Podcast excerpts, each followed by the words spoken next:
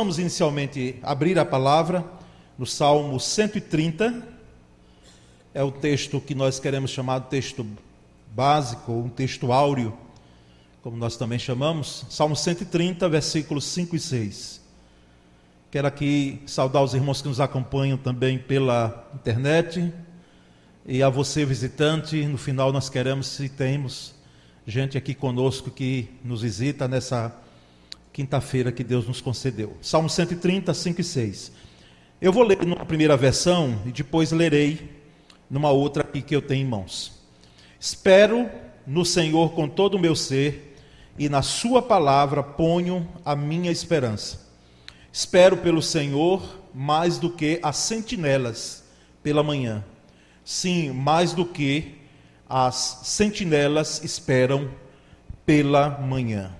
E em outra versão, diz assim: Aguardo ao Senhor, a minha alma o aguarda, e espero na Sua palavra. A minha alma anseia pelo Senhor mais do que os guardas pela manhã, mais do que aqueles que guardam pela manhã. Amém, irmãos? Que bom poder ter esse texto, e o livro de Salmos é um, um dos livros poéticos né, que nós chamamos que trazem muito anseio, anelo pela presença de Deus e pela ação de Deus, clama pela ação de Deus, enfim, é um livro que nós, na realidade, temos como um dos preciosos livros para trazer quietude, calma ao coração humano. E ninguém se engane, eu diria de forma introdutória, ninguém se engane, porque todos nós temos dificuldades em esperar. Todos nós. Por mais que você esteja pensando aí, ah, mas o pastor não me conhece direito. Eu sou muito paciente, eu aguardo pacientemente. Mas até você, meu irmão, que tem essa paciência, não é que tem essa essa atitude até de às vezes de resiliência, você não gosta de esperar por muito tempo. A não ser que exista um milagre na sua vida, porque é próprio do ser humano não gostar de esperar, tá certo? Alguns têm uma, um comportamento ou até uma atitude, até um temperamento mais tendencioso a isso, e outros não. E eu diria, sem medo de errado, que a, a grande, a maioria, aliás, para não ser redundante, dos seres humanos tem essa natureza. Nós até esperamos por algum tempo, aguardamos depois a gente começa a ficar assim olhando para um canto e outro, a gente começa, é tendencioso a pegar alguns atalhos, e aí quebramos então essa tese de que temos essa facilidade em aguardar as coisas, não é? Quando você vai em uma agência bancária e tem aquela demora, é? muitas vezes até fica fora, não é? aguardando aquele atendimento, é com paciência ali, você diz, ô oh, Senhor, muito obrigado, que eu estou aqui aguardando aqui, ó, aqui nessa aglomeração, nesse, nesse é, distanciamento aqui hipotético, né? Nós não fazemos isso, irmão. nós queremos ser atendidos. É? Até porque existe uma lei que diz que a gente tem que ser atendido dentro daquele prazo ali, que dificilmente se cumpre. Então, para quem lida com informática, não é? E hoje é, nós temos a informática em nossa mão, que é o celular. Demore o celular de configurar, demore o notebook, um computador de configurar, para ver se não, você não fica impaciente logo, não é? Então, a, a revolução industrial, é, vamos pegar esse ponto histórico aí, ela, junto com a tecnologia de ponta que nós temos hoje, e a, a de hoje já não vai ser a mesma de amanhã, virão outras cada vez muito mais céleres, melhores, elas trouxeram conforto é claro, trouxe algumas mazelas, substituição da mão de obra humana pela máquina, mas elas trouxeram conforto. Eu não quero aqui crer que alguém não é quer dizer que quer voltar à máquina de datilografar para quem trabalhou. Embora uma poetisa, ela um tempo desse atrás eu li e acho que já comentei aqui, ela disse: "Olha, eu sou mais as máquinas de datilografar, porque o computador me fez perder um poema que eu não sei mais fazer como eu fiz. E aí foi embora. Teve jeito de recuperá-lo. E na máquina de datilografar estaria ali. Eu sei que pode ter isso, mas quem é que tem saudade daquele barulho dela? E daquele erro que era claro, não tinha como, mesmo que você usasse aquela borracha, não é que apagava em algumas um pouco mais avançadas, nós, nós não, não estamos mais nisso, irmão, nesse tempo. Então, a, trouxe um conforto, trouxe uma celeridade também. Tá certo? Hoje as coisas são muito céleres, são muito rápidas. Então, isso vai nos levando a pensar também de que essa celeridade acaba, note bem isso, nos influenciando de alguma forma na percepção da vida. Na percepção da vida. Nós começamos a internalizar e até a transferir para tudo na vida tem que ser rápido. Tudo em nossa vida tem que ser assim, nessa, nessa celeridade, nessa rapidez. E, e se fosse só na vida, ainda se daria conta. Mas a gente começa também a transferir para a nossa vida cristã, as questões espirituais. Oro hoje e hoje mesmo, não é nem mais amanhã, hoje mesmo quero a resposta. Não é? Coloco alguma, alguma semente, vamos dizer assim, não é? em termos de oração, já quero colher amanhã, o mais rápido possível, no nascer do dia. Como se as coisas, todas as questões espirituais da nossa vida e a nossa vida fosse assim, as coisas tudo rápido, tudo célere. E não é assim, irmãos. Então, muitas das falhas que nós percebemos na Bíblia, não é, nas Escrituras, junto aos seus personagens, estão relacionados com a espera ou com a falta de espera. Muitas das falhas. Eu aqui não vou citar, porque já fiz em outra mensagem, e há um tempo atrás aí, os irmãos podem estar bem lembrados e vamos correr para outros, outros caminhos. Mas quantos personagens podem vir sua mente agora aqui? Isso é, é verdade. Fulano de tal, aquele personagem lá, ele pegou um atalho e se deu mal, teve problemas, teve dificuldades. Poderiam as coisas fluir, não é? Mais facilmente, aguardando pacientemente uma promessa. Então, isso eu digo a título de introdução, mas nós vamos também refletir sobre é, dois, dois, duas questões que estão ligadas a nós, que vão trazer reflexões a essa questão de espera: casamento e alimento. Casamento e alimento. Casamento, irmãos, não é? Eu peguei, olha que eu estou com 52, 5.2, 25 anos de casado, entrando em 26. Peguei um pouquinho disso, mas também porque casei, não é, dentro de uma família que historicamente já tinha esse processo. Mas tem gente aqui que passou mais, que enfrentou mais. E alguns irmãos aí que eu estou vendo, já com muito mais anos de, de vida matrimonial. Irmãos, era todo um trâmite, não é? Era um negócio. Esse negócio de, tinha que primeiro falar com o pai, não é? Da moça, era assim. E depois o pai era aquela, a família, a mãe já estava sabendo, então ela possivelmente já estava, quem sabe, em algumas famílias, faz, famílias fazendo aquele almoço, acariciando aquele ego do pai, não é? é as irmãs os irmãos nem tanto, mas se fosse moça, as irmãs já estavam já cochichando uma com a outra, porque o pai não é, ia receber aquele dito cujo lá, que ousadamente iria pedir para namorar a sua filha.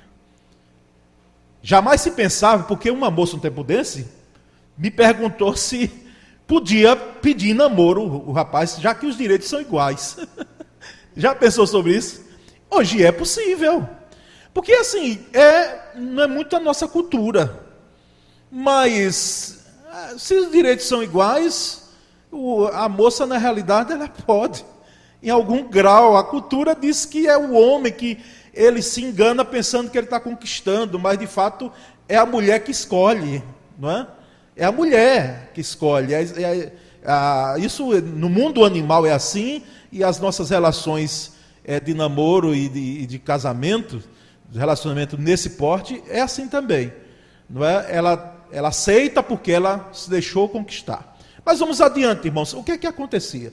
Havia esse trâmite de namoro, noivado, todo preparado enxoval, etc, etc, para se chegar a um casamento. Não é? Alguns aqui namoraram e a história do namoro foi a seguinte: um beijo roubado. Por quê? Porque houve um tempo de espera e não se permitia essa intimidade toda. E se esperou, e se esperou, e se cumpriu essa etapa. Hoje nós não podemos dizer, em hipótese alguma, alguns casos, né, existe ainda, e, e crentes, às vezes até católicos também, cristãos, não é? Acontecem isso. Eu, como pastor, dou graças a Deus que isso ocorre, porque não há uma queima de etapas, não é? Não há. Porque a questão não é de puritanismo, como algumas, a sociedade mesmo lá fora diz, ah, eles são puritanos, não é? Que coisa, o importante é o amor e isso. Sim, meu querido. Mas o importante dentro de uma cultura são as etapas também. Então, às vezes, se quebra esses estágios.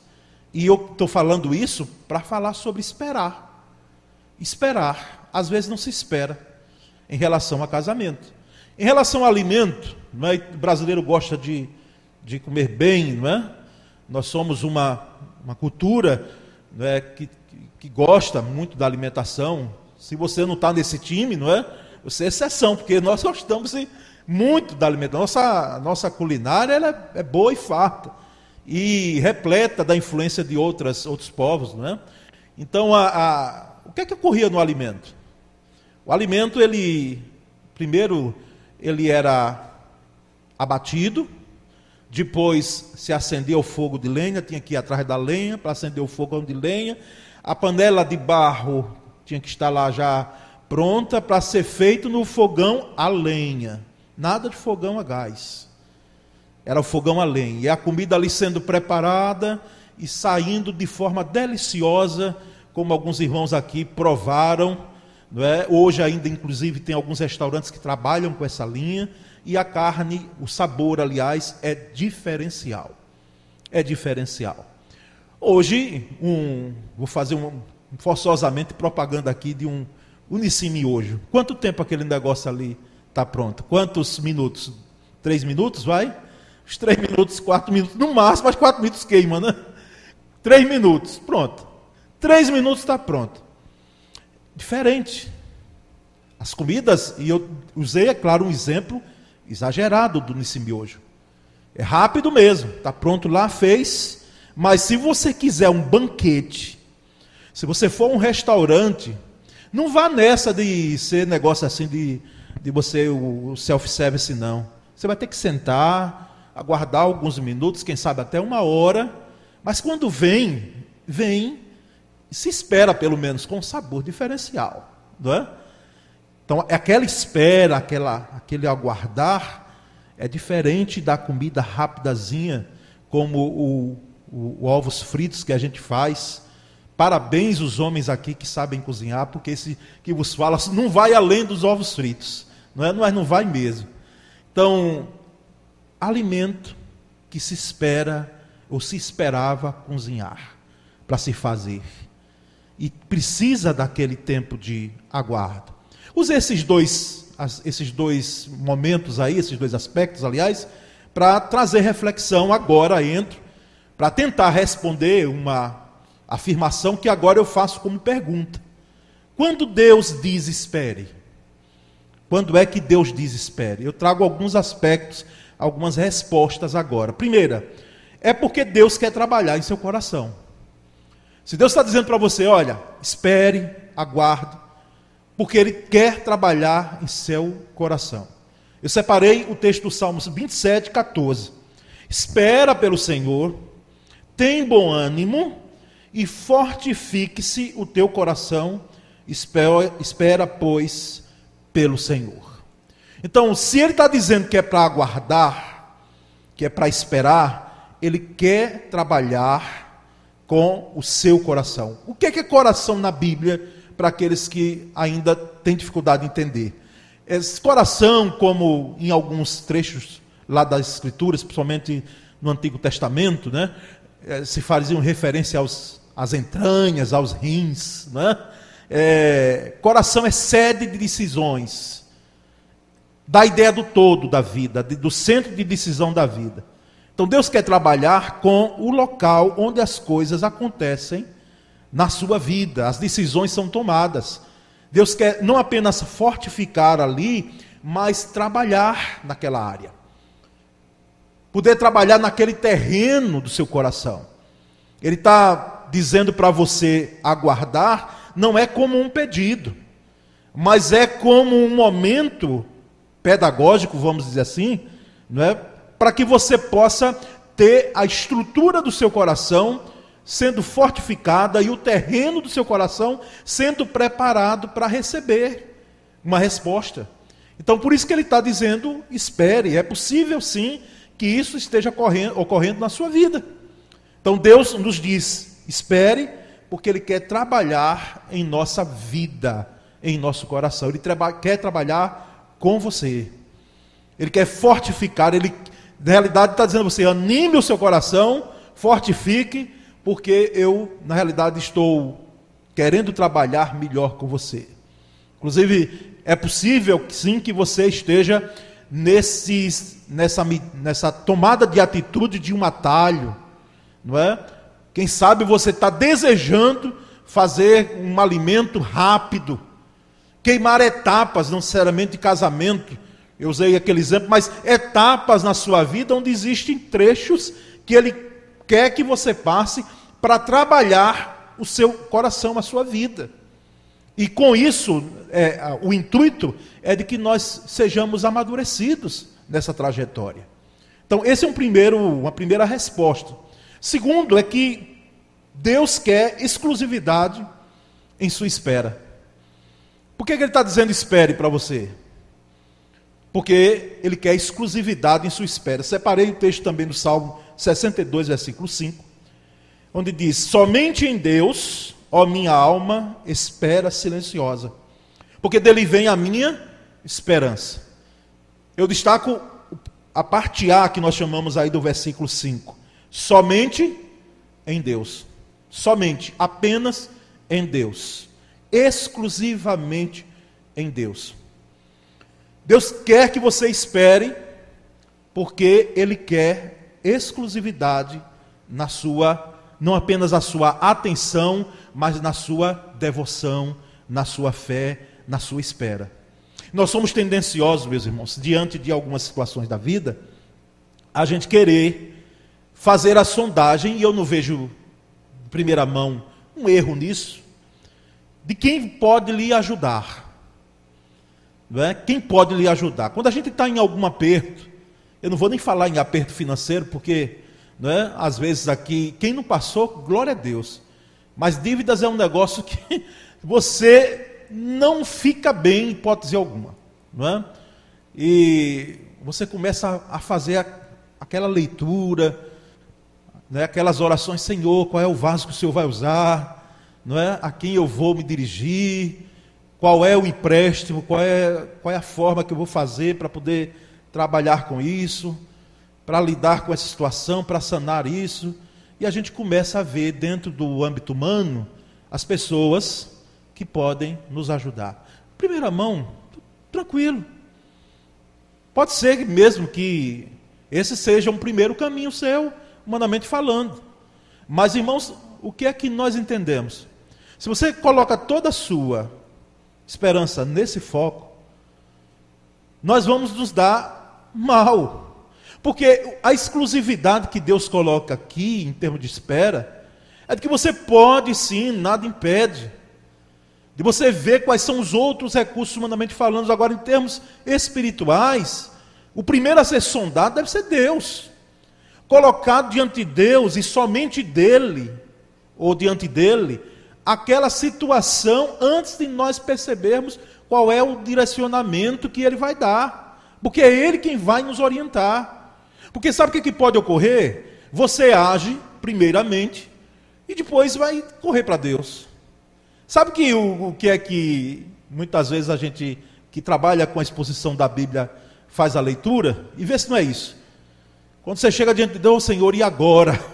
Ele disse: Quem mandou você não me sondar primeiro? Quem mandou você não me buscar primeiro? Quem mandou você não me perguntar primeiro? Você foi primeiro ver quem podia lhe ajudar, não é?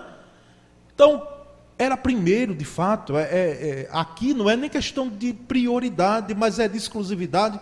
na espera, irmãos, no aguardo disso.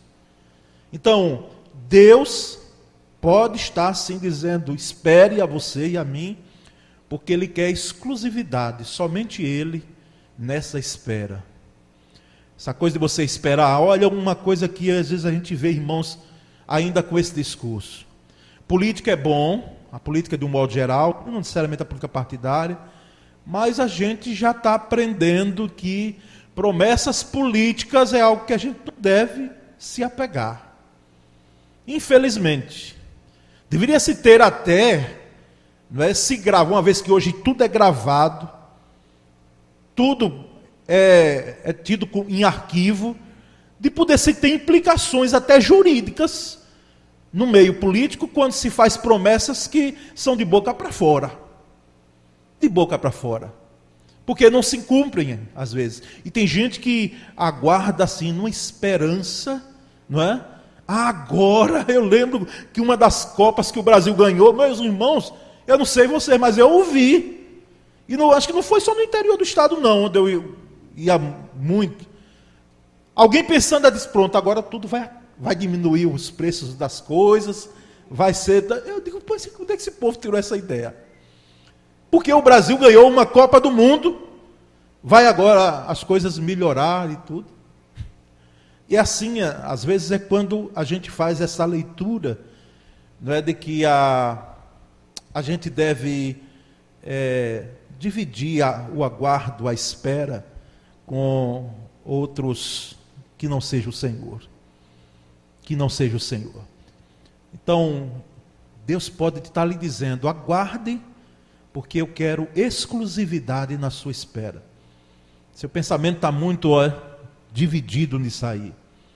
Por que é isso? Porque ele, é a glória dele só mesmo, é só lhe deu glória. Quando a coisa é realizada, é dele toda a glória, não é mais de mais ninguém. Ele pode até usar os vasos e usa os instrumentos como ele quer fazer, mas a glória é dele, não divide com ninguém. Mas há um terceiro aspecto, irmãos, de que Deus está dizendo para você esperar, é porque Deus quer desenvolver seus olhos espirituais. Deus quer desenvolver seus olhos espirituais. E o texto de Romanos, capítulo 8, versículo 24, o apóstolo Paulo escrevendo, ele diz: Porque na esperança fomos salvos. Ora, esperança que se vê não é esperança, pois o que alguém vê, como espera. Então, Deus quer desenvolver, oportunizar que desenvolvamos os nossos olhos espirituais. Por quê? Porque muitas vezes os nossos olhos não é que são carnais, eu espero que não seja. Em nome de Jesus, está repreendido, né? Porque tem alguns olhares que são carnais mesmo. Uma mulher você deve olhar uma vez e se você notar que aquele seu segundo olhar já é desejando algo que não lhe pertence, você não olhe. Não olhe.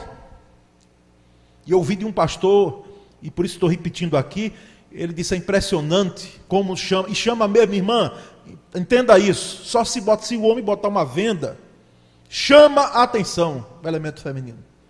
Chama. E ele disse: muitas vezes, Paulo, eu não olho, e nós não devemos olhar, porque mesmo sem a esposa presente, ou a namorada, ou a noiva, ela está comigo aqui no meu coração. E eu devo respeitá-la mesmo na ausência dela. Então, cuidado com os olhos carnais, mas não é o foco aqui. O, o, o, foco aqui que eu quero colocar são os olhos, às vezes, humanos, limitados que nós temos. Como eu estou olhando aqui os irmãos, e um tempo desse aí, um domingo, tem um tempo atrás aí, eu pregando, e alguém depois me disse, pastor, essa pessoa tinha um dom de visão que eu creio como pastor Batista. Eu não, não, não, não tenho esse dom, e, e mas por que não crer que alguém chegou e disse: enquanto o Senhor orava, eu notava, não é? e aí ela disse que via anjos. Eu digo, minha irmã, se ocorreu isso, não é? glória a Deus por isso. E, e, era alguém que não ia inventar, embora eu sei que existe um exagero nessas coisas. Tem gente que vê anjo em tudo, né? Mas eu creio nesse testemunho. Enfim, o que eu quero me prender aqui, irmãos, Deus quer desenvolver os nossos olhos espirituais. A esperança que se vê, aqui diz o apóstolo, não é esperança. Porque como é que posso ver algo que eu estou aguardando ainda? Eu posso crer. Porque fé é isso. Fé é o firme fundamento das coisas que se esperam e a prova daquilo que não se vê. Então, é, é justamente algo que eu creio que vai chegar, mas eu não estou vendo. Não estou visualizando com os meus olhos limitados, os meus olhos humanos. Então, irmãos, Deus quer desenvolver nossos olhos espirituais. Não apenas para ver aquilo que nós não estamos vendo no momento, como aconteceu com Geazi, é? servo de Eliseu, profeta Eliseu, que diante de uma batalha, imagina, um exército contra os dois. Tem condições de uma guerra dessa? E o profeta Eliseu tendo uma visão diferente de Geazi. Geazi olhava e disse: Meu Deus, meu Senhor, como nós vamos fazer? Vem um exército lá. Temos, estamos do lado de cá, eu e o Senhor, como é que vai fazer isso? Que guerra é essa? Desproporcional. e aí é, o profeta Eliseu, lembra da expressão da profeta Eliseu? Senhor, faz com que as escamas desse, desse, desse sujeito medroso aqui possam cair e ele possa ver que quem está conosco aqui. E aí, quando Geazi viu, não é, havia na realidade todo um exército de anjos ao redor deles. Meu pai, carros e cavalheiros, coisa espiritual, milagre de Deus mesmo feito. E nós não temos dúvida, irmãos, é, de que esses olhos espirituais que Deus quer nos dar é justamente nessa, nesse aguardar, nessa espera, que Ele quer que nós possamos visualizar não apenas aquilo que é palpável, aquilo que é aparente até, mas aquilo que está num mundo que nós chamamos espiritual. E que não é uma história de trancoso, não é algo irreal, não. Existe. Não é? Então, pode ser isso também. Mas há um quarto aspecto de que Deus pode estar dizendo para você: aguarde, espere, porque Deus quer que você saiba que enquanto você espera, Ele está o quê? Trabalhando. Há até um, um hino de uma cantora, não é? Quando ele é, está em silêncio, é porque ele está trabalhando. Deus está trabalhando. O texto de Isaías 64, versículo 4, diz: Porque desde a antiguidade não se ouviu, olha isso, nem com os ouvidos se percebeu, nem com os olhos se viu. Deus além de ti que trabalha para aqueles que nele, nele espera. Então, quanto você aguarda, você espera, Deus não está inativo, não, Ele está trabalhando, Ele está agindo. Agora, note bem, Ele não está trabalhando como se fosse um servo para você, não. Porque tem gente que pensa que Deus é um cartão de crédito. Vai lá, então deixa eu passar aqui, pronto. Né? Ou pensa que Deus está sujeito às ordens dela. Eu estou determinando, Senhor, porque o Senhor prometeu, vai pegar as promessas lá isoladas de texto e contexto. O Senhor tem que agir, e isso e aquilo e tal. Não temos, irmãos, que loucura isso. A criatura, ou até o filho, dando ordem para o Criador, para o Pai. Coisa de louco. Isso não acontece no mundo, irmãos, de, é, onde há uma saúde teológica bíblica. Mas o trabalhar de Deus aqui é o agir de Deus, é a ação de Deus. Sabe por quê? Porque a leitura que a gente faz, sabe qual é? Quando a gente está aguardando e diz, Ih, Deus não está nem aí. Um bocado de gente no mundo, né? mais de 7 bilhões de pessoas, eu aqui no menor estado da federação, aqui no meu canto, ele está cuidando de outras coisas né? por lá pelo céu, coisas mais importantes, ele vai estar tá ouvindo o meu clamor, e aí a gente começa justamente o que? A criar esses pensamentos de que Deus está inativo. Deus não está nem aí. Deus está longe. está cuidando lá dos anjos, de outras coisas. E é um erro nosso. Porque quando ele diz a você e a mim que aguarde, que espere, e ele até silencia muitas vezes, silencia mesmo. Você pode orar mil, mil orações aí, clamar, chorar, mas se ele silencia, é com um propósito às vezes. Para dizer a você, olha, aguarda aí, espera aí. Você vai esperar por quê? Porque eu estou agindo. Para quem faz música, não é? Raul e Larissa aqui, pastor Flávio que toca o cavaquinho. Você tem que tocar aqui esse cavaquinho. Já está pronto ele? Pronto, vai ter que um domingo aí, não é? Tocar e cantar aquele, aquele lado, aquele lá, de da, da Aruana lá, que é de sua composição. Quem aqui lida com música? Pronto, não precisa ser um, um Beethoven da vida, né, Gonzaga? Mas a pausa. Tem algo lá em música chamado pausa. Você está lá na partitura, tem uma pausazinha. A pausa faz parte da música. Apenas não tem som, meu querido. É pausa.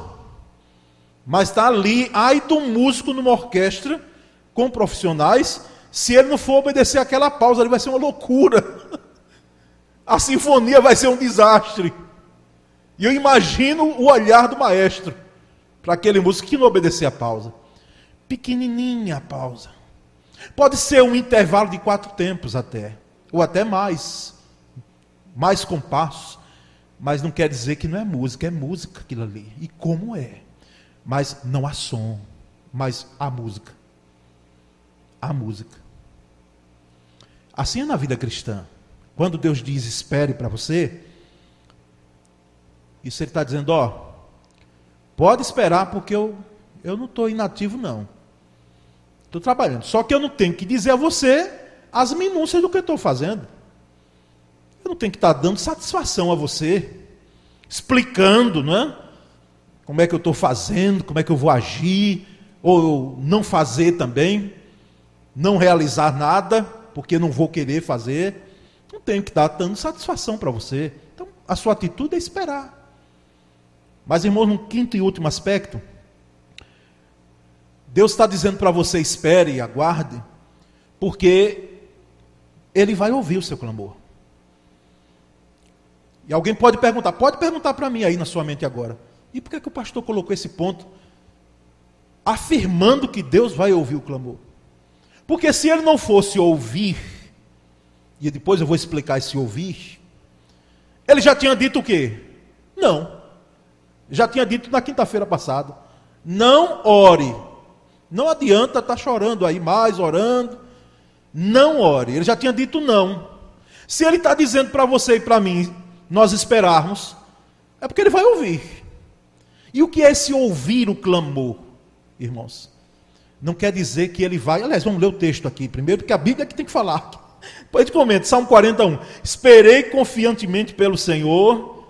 Esperei confiantemente pelo Senhor. Ele se inclinou para mim e me ouviu quando clamei por socorro. Esse ouvir aqui não quer dizer que ele tem que atender a oração ipsis verbis, ou seja, da forma que eu falei, que eu pedi, na íntegra. Senhor, me dá um caminhão de 12 pneus, Pai. Eu preciso, estou tá, assim usando o exemplo aleatório. Me dá, Senhor. Amém. Você pode pedir. Pode pedir. Mas não quer dizer que Deus tem que responder. O ouvir dele é responder a oração como você fez. Nós às vezes nos enganamos nisso. O ouvir aqui Inclusive, eu reitero o que falei a semana passada. Quando é que Deus ouve uma oração? No primeiro momento que você faz. Nem saiu de sua boca, diz a Escritura, está na sua mente, ele já sabe. Ele já sabe. Ainda a palavra não me chegou à boca e tu já conheces, Senhor. Então, esse ouvir aí, irmãos, ele ouve na primeira, no primeiro momento que você faz uma oração. Inclusive, deixa eu fazer uma pergunta aqui, não vai contar não. Mas você já contou quantas vezes você já fez uma oração por um motivo? Você já notou que a gente perde, e se você for fazer isso, você vai incorrer naquela questão de Pedro: Senhor, quantas vezes eu devo perdoar o irmão? 70? Aí vem Jesus Não, 70 vezes 7. Ou seja, Pedro, você vai contar esse negócio? Vai contar quantas orações você faz, para depois você dizer, Senhor, já, já orei um milhão de vezes aqui, Senhor, oh, Senhor, tem misericórdia. Não, irmão, não é assim não. Deus ouve, ouve, porque ele não está surdo, a Escritura diz, no primeiro momento que a gente fala. Agora, o ouvir aqui é resposta de oração. A resposta que ele dá. Aí a resposta, depois de esperar, é nesse sentido aqui. De que muitas vezes vem como nós pedimos, irmãos. E uma das coisas, fazendo contraponto, se Deus muitas vezes não me ouve a oração na íntegra como eu faço, eu quero dizer a você que muitas vezes Ele ouve na íntegra o que você pede. Por isso que não é errado, não é pecado, em hipótese alguma, você pedir algo específico para Deus. Algo específico. Senhor, preciso de um carro dessa marca. Eu quero, Senhor, me dá. Me dá as condições. Ele vai e abrindo e vai usando os recursos legalmente. Porque no conte bênção, se a coisa tiver coisa errada no meio. Que vai correr naqueles que agradeceram, que receberam dinheiro né, de falcatruas e ainda agradeceram e fizeram uma oração como se bênção fosse de Deus. Nós precisamos entender que Deus não está no meio dessa bagunça quando ocorre. Algo errado, o trâmite é errado.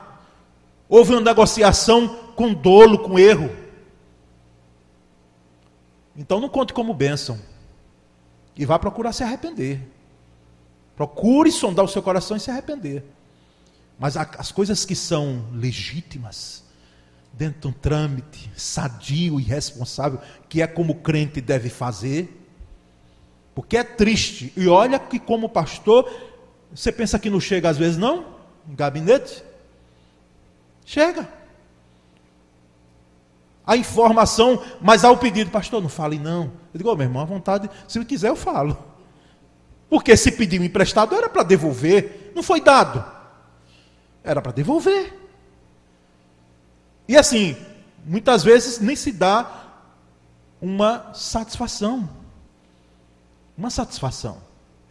Agora, irmãos, Deus responde respostas. Aliás, Deus responde orações específicas.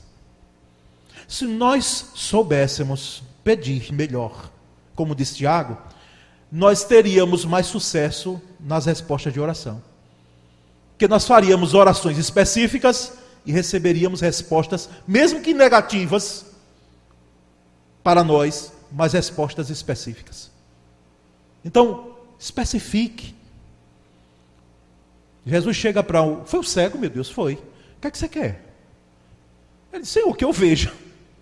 Eu quero ver, sou cego, quero ver. Mas nota que Jesus perguntou para ele. Parece tão óbvio, né? Será que Jesus não sabia que ele era cego? Sabia. O que é que você quer? O que é que você vai querer? Senhor, eu quero ver. Então, Deus está dizendo para mim, para você, espere, porque Ele vai ouvir o seu clamor. Ouvir o seu clamor. Mas, irmãos, eu quero finalizar trazendo três considerações aqui a essa mensagem bíblica. Primeiro, espere no Senhor e não naquilo que Ele pode lhe dar. Espere em Deus e não naquilo que Ele pode lhe dar. Espere no doador e não na dádiva. Espere no abençoador e não na bênção. Tem gente que é caçador, está caçando bênção. É bênção para lá, e assim, a bênção é só material, sabe? É só financeira, não tem bênção de honestidade, de integridade, de hospitalidade, nesse tempo de pandemia, não é? É até compreender, mas Senhor, me dá uma bênção de eu ser hospitaleiro. Me dá uma bênção, Senhor, de eu ser mais honesto, mais íntegro. Me dá a bênção, Senhor, de eu controlar essa língua, que muitas vezes está falando algumas coisas que não deveria. Fala, Senhor, para esse pastor aqui. né? Fala, Senhor. Não busque bênção. Busque o abençoador, porque é isso que faz toda a diferença. O, esse canto que nós entoamos, eu não te busco por aquilo que tu podes me dar. Eu não te sirvo para ter algo de tuas mãos. Teologia, que teologia maravilhosa desse cântico. Porque é justamente isso. Espere no Senhor e não naquilo que ele pode lhe dar. Segundo, espere no Senhor e não esqueça que nem tudo ele dá como você pediu. Foi o que nós destacamos agora, nesse último ponto. Espere em Deus e não esqueça que nem tudo ele vai dar como você está pedindo. E louvado seja Deus por isso. Você deveria dar um culto em ação de graças. É claro que eu estou aqui usando um pouco de exagero. Se Deus responder não para você, dificilmente eu já ouvi alguém assim num culto de oração levantar e dizer assim: irmãos, eu, eu, eu peço a palavra, quero agradecer, e pedido de oração, quero agradecer porque Deus me disse não. Deus me disse não. Agora também só diga isso se você souber, porque às vezes você está dizendo, Deus me disse não, e Ele está dizendo a você, espere. E você, na sua precipitação, está esperando. Então, note bem que não é o que você espera. Não é o que você espera, mas como você espera. A forma que esperamos. Nós pedimos bem, mas aguardamos mal. Aguardamos mal. Tem uns que aguardam sentado numa poltrona, com braços cruzados, pernas cruzadas, dizendo: vai cair do céu. Que eu já pedi, vai cair do céu, vai cair do céu. Não vá, não, fazer os contatos, os networks, né? como chamam. Não vá, não, procurar distribuir os seus currículos. Não vá, não, se capacitar. Não vá, não. Para ver se cai assim algumas coisas. Às vezes a gente confunde as coisas da Bíblia e quer forçar como se maná caísse todo dia. Caiu lá naquele tempo que o povo não tinha como. E Deus deu de graça mesmo, deu de graça. Vá lá e, e colham, né? Então, note que não é o que você espera, mas como você espera. Inclusive, como é que você tem esperado algumas respostas de oração? Diga aí. Já pensou sobre isso? Será que é aguardando na poltrona ou já assim agoniado. Agoniado, porque tem gente que a gente nota agonia no olhar. Não é? Ai, meu pai, quando vai vir, meu Deus, meu Deus, meu Senhor, que demora, meu pai. E começa a suar frio e a gente começa a se descontrolar emocionalmente. Aguardar, irmãos, nunca foi fácil. Mas como nós aguardamos, a forma que aguardamos, tem toda a diferença. Terceiro e último. Última consideração. Espere no Senhor. E não abra mão de crer que Ele tem o melhor. Espere nele e não abra mão de que Ele tem o melhor. O melhor para você, quem sabe agora, seja um não. Um não. Já vi gente orando nessa trajetória de pastor aí, para converter gente que ela estava gostando. Rapaz respeitoso. Abriu o coração para mim e disse, pastor, uma bênção, me trata muito bem, tal, e como deve ser. Não é? Crente ou não crente. E o crente mais ainda. Mas tem uma coisa, não é de Jesus, e eu não quero. Colocando, estou gostando demais, sei que vou sofrer muito, mas tô... E a, e a gente olha para um canto e outro e diz: e agora, Senhor? Porque eu já vi gente mesmo orando e convertendo. Deus convertendo. Porque esse negócio, essa história de você converter alguém, tire isso da sua mente. Deus é quem faz a obra, o Espírito Santo e faz a obra completa, mas nem sempre. Então poderou e disse: não vai dar certo não vai dar certo. E nem quis me ouvir muito. Assim, deu poder. Porque a atitude quem tem que tomar é a pessoa. No aconselhamento pastoral, às vezes tem gente que chega até nós querendo que nós falemos o que deve ser feito. Não. Nós vamos acender algumas luzes para você tomar decisão. Que a decisão é sua. É para que a gente possa se eximir? Não. É porque a função pastoral no aconselhamento não é decidir por você. É que você decida. E aí depois só receber a informação. Terminei. Pronto. Terminei. Talvez Deus esteja dizendo para você: olha, é não mesmo.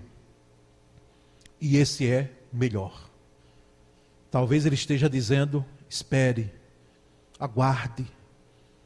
Talvez Ele possa dizer, na, eu penso que na grande maioria, na grande, por que, é que eu estou dizendo muita redundância? É isso mesmo, grande maioria das nossas respostas, Deus diz sim.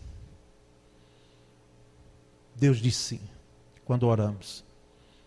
E aí, essa já é uma história para quinta-feira próxima, se Deus permitir. Quando Deus diz sim, tá certo? Mas se Deus está dizendo a você, espere, espere pacientemente, como diz o Salmo 40, no Senhor, porque Ele vai ouvir o seu clamor. Amém? Vamos orar? Ore agora também, porque eu quero crer que nesses que nós que estamos aqui, nós estamos aguardando. Nós oramos, estamos aguardando. Lançamos, como se diz, uma semente em oração, estamos guardando aí, aguardando ela germinar. Então eu quero focar aqui de que não é o que você pediu, mas como você está esperando. Como você está aguardando. De que forma?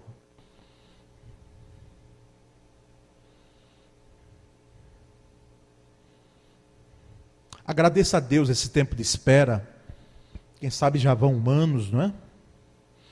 E não importa quantos anos vão. Se é Deus que está dizendo para você aguardar, esperar, e você tem isso claramente no seu coração, não se desespere.